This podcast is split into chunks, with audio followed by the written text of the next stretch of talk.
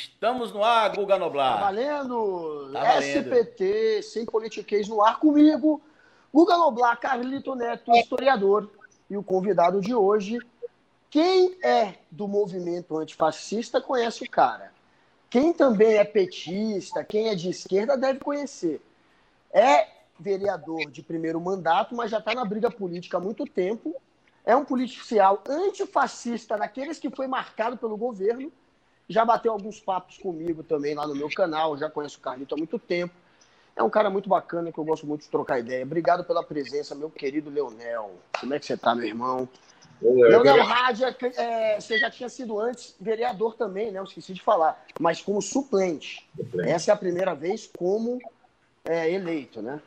Isso, isso. Bom, um prazer falar com vocês, dois, dois grandes amigos, duas figuras que, que eu respeito demais e estou sempre acompanhando e trocando ideias e extremamente necessárias, duas figuras necessárias nesse momento do país.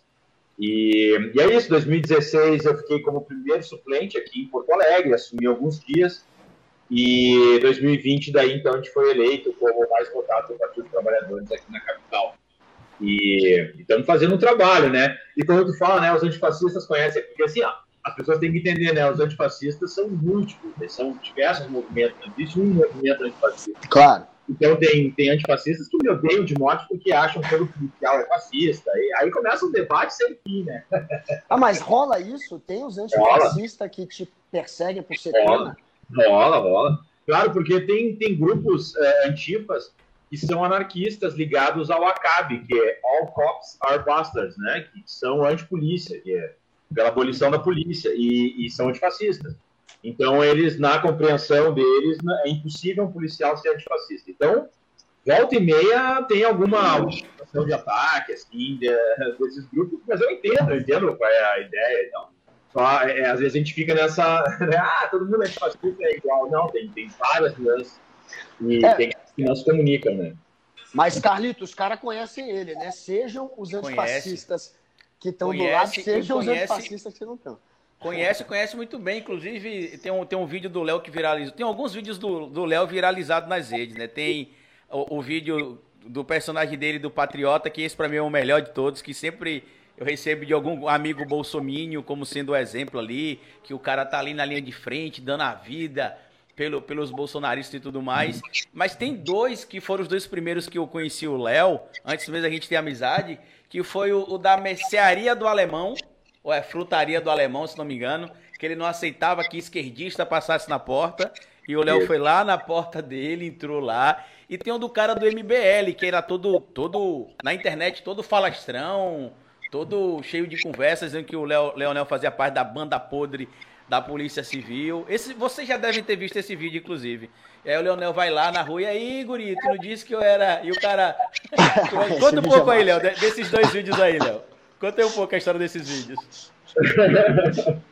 Não, esse vídeo, na verdade, esse, esse cara ele nem era do MBL, ele era pior, assim, ele era ligado à, à extrema-direita mesmo, né?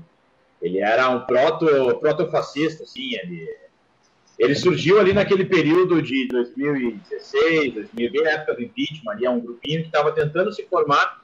As pessoas vinculam muito com, com o MBL porque ele era ligado ao Mamãe Falei, né?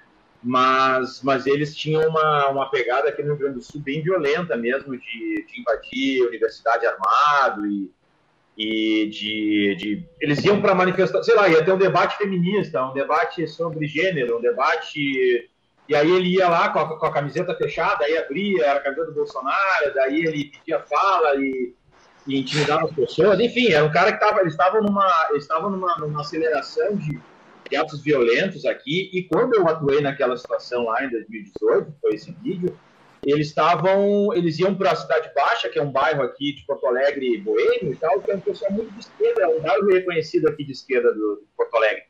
E eles estavam uh, uh, fazendo intimidações, passando com, com, com, a camiseta, com bandeira, aí iam na frente das sedes dos partidos para debochar. Eles estavam num crescente e agendando, uh, fazendo agenda dos mesmos lugares que ia ter campanha da esquerda, sabe? E aí, quando eu vi isso aí, eu disse, ah, eu vou me adiantar e vou lá, né? A gente já tinha algumas discussões de internet, e aí que deu Não, e o tiozinho com a bandeira, tu me respeita que eu sou mais velho, fala a verdade, é verdade o que ele tá falando? Pedindo é pro rapaz. é que eles achavam, porque ele tava com o boné vermelho do Trump na, no vídeo, né? E, e, eu tava todo de preto e tal, e eu era o policial da história, e ah, o policial daqui, o policial dali, e eles ficaram completamente confusos, assim, na... na... e, o, e o do alemão? E o do alemão? Não, se eu tivesse dito para eles assim, ó, ah, uh, esse cara aqui é comunista, ele tinha apanhado lá, certo? Eu, eles estavam Não duvido não, viu? e, o, e o do alemão foi o seguinte, uh, tinha uma, uma senhora que, que morava em Santa Maria, esse foi em Santa Maria, aqui no Rio Grande do Sul.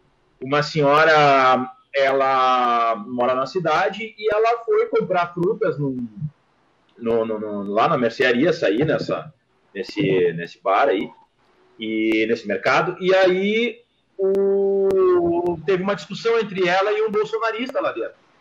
Eu não sei se que o bolsonarista falou para ela, porque eu acho que ela estava identificada, mas começaram a se xingar lá dentro. E aí ela começou a bater boca com o bolsonarista e o proprietário dessa mercearia chegou e disse para ela, da fruteira, sair disse para ela assim: uh, petista aqui não é bem-vinda, não vou vender para petista, pode ir embora pegar outras coisas, que eu não, não quero que pague aqui porque não, não tenho tolerância para isso.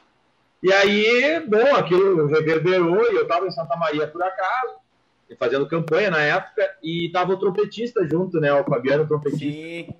Aí, aí eu combinei com ele, disse, cara, o que tu acha da gente ir lá e tocar um Bela Tchau lá dentro da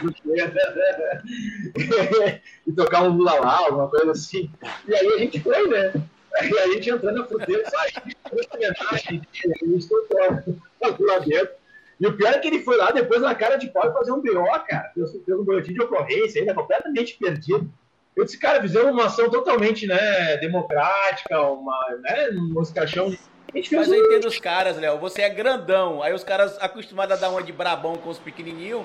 Aí chega tu lá grandão, o cara olha assim pra você. Tanto que no vídeo ele não fala nada. Você fala, é tu que é o alemão? Aí ele, sou. Aí você, quer dizer que você não gosta de petista aqui? Na sua mercearia, pois eu sou petista, sou candidato a deputado, e o, o, o trompetista tocando o olê, olê, olê, olá, lá na porta da, da, da frutaria dele lá, e ele calado, o cara.